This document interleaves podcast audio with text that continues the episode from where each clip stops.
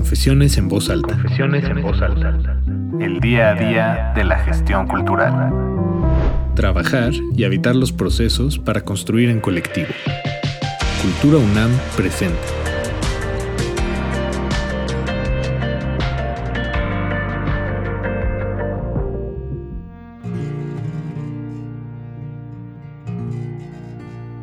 Este primer podcast lo he titulado No pienso, cuento, y está dedicado a la importancia de buscar información de manera permanente dentro del campo de la gestión y de la promoción cultural.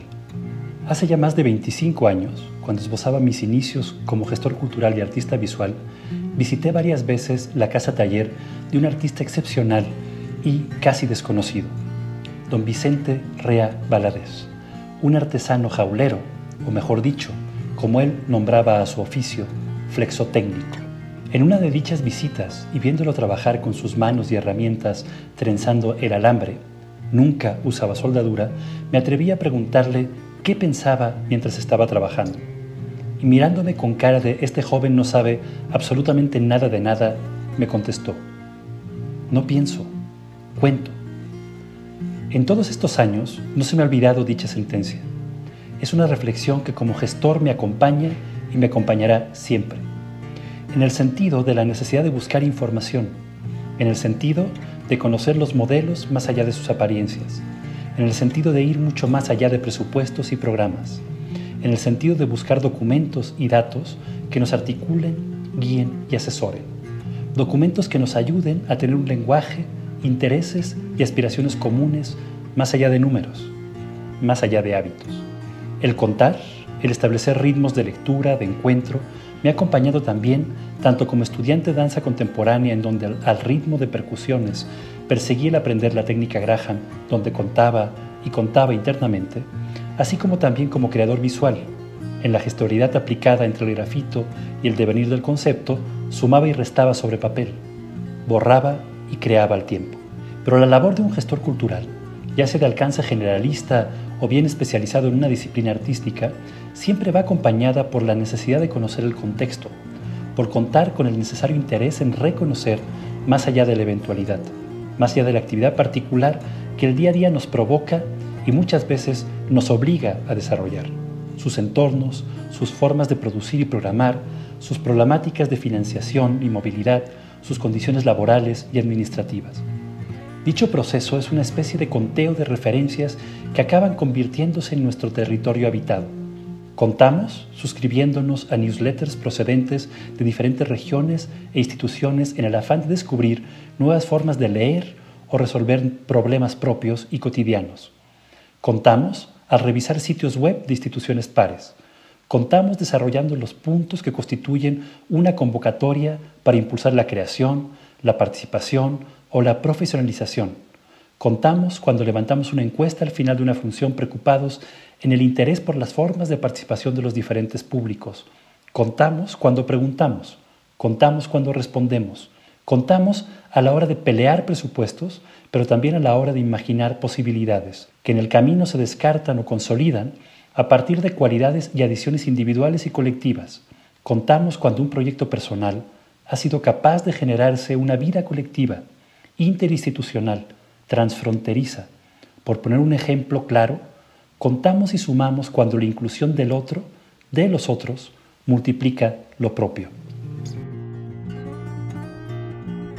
El interés y las posibilidades por hacer de un modelo o programa cultural un espacio reconocible, un proyecto conscientemente habitado, nos permitirá construir, rescatar, potenciar e impulsarlo en pro de la sostenibilidad y la congruencia, al responder de manera real a nuestro entorno, articulándonos como comunidad para lograr borrar las fronteras que nos impiden ser más gremio. Es claro que antes de tomar decisiones debemos contar con conocimientos propios, así como pensar en los datos que queremos conocer o generar en el futuro cercano o lejano, con el fin de cometer la menor cantidad de errores posibles antes de realizar un proyecto. La importancia de este proceso es vital para evitar generar proyectos que nacen ya muertos desde antes de su arranque, sea por razones de falta de objetivos, de nula estrategia o de carencia de públicos específicos definidos y cómplices que quieran y necesiten habitar dichos programas. Durante la pandemia, los datos y tablas, donde buscábamos leer la realidad del impacto en el ámbito de la salud, pero también el impacto en lo social y en lo cultural, nos acompañaron día a día. Y surgió una aseveración rotunda. Las decisiones no deben llegar antes de los datos.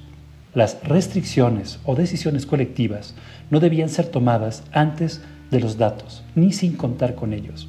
Lo mismo debe ser en la gestión cultural o en la generación de proyectos artísticos, en relación a las razones de ser, en relación a los conocimientos sobre los entornos y sobre los integrantes de los sectores específicos con o para quien trabajaremos. Uno de los conceptos que me ha hecho sentido entre el lenguaje emanado del seguimiento de la pandemia y que se ha incorporado a nuestro día a día es el de dosis de recuerdo, en inglés traducido como booster. Dosis que nos recuerda que cada cierto tiempo deberemos estimular el conocimiento que nuestro cuerpo tiene de la enfermedad para poderle hacer frente en mejores condiciones. Así lo siento también hacia nuestro modelo habitado de políticas y gestión cultural. Debería periódicamente recibir una dosis de recuerdo, una inyección que nos ayude a reconocer cómo es en realidad el territorio actual en el que habitamos políticas, programas, proyectos, creaciones y reflexiones, para no perdernos en el hábito al construirnos y reconstruirnos, y así no dejar de contar ni de multiplicar, abriendo siempre posibilidades múltiples ante la repetición inconsciente y el estancamiento que tienden a hacer cada acción como copia de la anterior en un proceso mecánico de operación.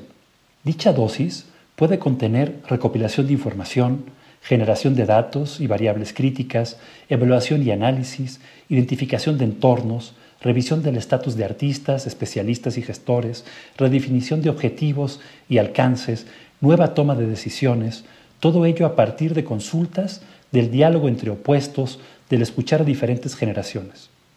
Ante la pregunta de por qué crear un programa, lanzar una convocatoria, generar una curaduría, desarrollar una acción específica, la respuesta es y debe ser diferente si es respondida por un artista creador o si es contestada por un gestor. El primero tiene una responsabilidad en primer lugar con su discurso, con su necesaria búsqueda, en cambio el gestor con el lograr ayudar para que el primero tenga en sus proyectos las posibilidades de vida, sostenibilidad, circulación, visibilidad, sumando en varios momentos de dichos procesos el necesario compromiso hacia las audiencias, los públicos, los lectores o los espectadores. Para la gestión cultural desde un punto de vista personal, desde la operación de lo propio, considero que se desarrolla desde la autogestión, a partir de la definición de un territorio de múltiples nodos y enlaces que vamos construyendo entre gustos o intereses personales, donde la búsqueda de la reducción de la incertidumbre y la construcción de un conocimiento particular, singular, generamos acciones constantes motivadas desde la responsabilidad del hacer posible proyectos y creaciones concebidas por otros y para los otros. Esto siempre desde un proceso autodidacta donde contamos, sumamos, restamos, nos equivocamos, buscamos, perdemos y encontramos. Es un proceso en donde lo propio no nos pertenece, pues se torna colectivo y se transforma en encuentro y se cuestiona permanentemente. Les confieso que mis madrugadas son capturas de información, procesos de búsqueda y recolección constantes de nuevos detonadores, nodos y enlaces. Dicho proceso de búsqueda me hace recordar y sentir las mismas sensaciones que como adolescente tenía entrando a una biblioteca o a una tienda de discos. Ese momento donde la afuera se detenía y se abrían todas las oportunidades, donde aparecían todas las nuevas voces. Así en la persecución de formatos y críticas, en la persecución de las múltiples opiniones, yo trabajo por construir una propia red de información con una línea de sentido que me permita acercarme al conocimiento específico de nuestra área, donde me plantee poner en práctica lo que sé y reconocer lo que no conozco para que me rete al cuestionar el cómo utilizar la información sin dejarla olvidada en archivos no abiertos o entre documentos y libros no consultados que esperan sobre anaqueles y repisas. Tengo muy claro que la información encontrada debe ser compartida, porque existe claramente una inequidad en el acceso a la misma. Así que cada convocatoria, estudio o publicación encontrada la difundo de inmediato, esta recolección o recopilación de datos y oportunidades nunca debe concebirse como propiedad, sino debe ser colectivamente compartida. Mi inocente pregunta al jaulero, que se enfocaba en escudriñar lo que sucedía en su interior cuando creaba, me remite a mi obsesión por encontrar la solución a mis propias dudas e ideas creativas. Don Vicente Rea Valadez contaba para no equivocarse. Su lección fue clara, pues además del pensar y el crear, hay que concentrarse en no equivocarse tanto, en construir un día tras otro un nuevo modelo consciente, en el posibilitar una oportunidad y medir el alcance de un programa o proyecto. La razón es sencilla. Hace unos días escuchaba al escritor y poeta vasco Bernardo Achaga en una entrevista de radio afirmar que las cosas en general vienen de alguna parte, pero también decía, en ciertas culturas es difícil saber de dónde vienen las cosas. En nuestro modelo cultural mexicano, al igual que sucede en otros países, en muchas ocasiones nos encontramos operando o viviendo dentro de situaciones a las que hemos llegado de manera inconsciente, bajo la razón y la afirmación de que así era, así debería ser o así debe seguir siendo. En la mayoría de los casos, dichas razones han sido superadas por el tiempo y la necesidad, pero transformarlas es una de las acciones más difíciles de emprender dentro de la gestión cultural, sea desde los creadores, gestores, comunidades o públicos. ¿Cómo detectar una debilidad? ¿Cómo hacer del consenso de la mayoría la necesidad de un cambio en la operación o en la razón de un programa, convocatoria o financiamiento sin afectar al otro, a los otros? La información y lo vivido durante los procesos de gestión van constituyendo y construyendo nuestra memoria pero es difícil, casi invisible, detectarlo en el día a día y por consiguiente es realmente fácil extraviarlo. La historia de las políticas culturales o de la gestión de proyectos culturales se lee y mantiene viva, sobre todo en la historia de los proyectos artísticos, pero desaparecen los modos del cómo llegaron a desarrollarse.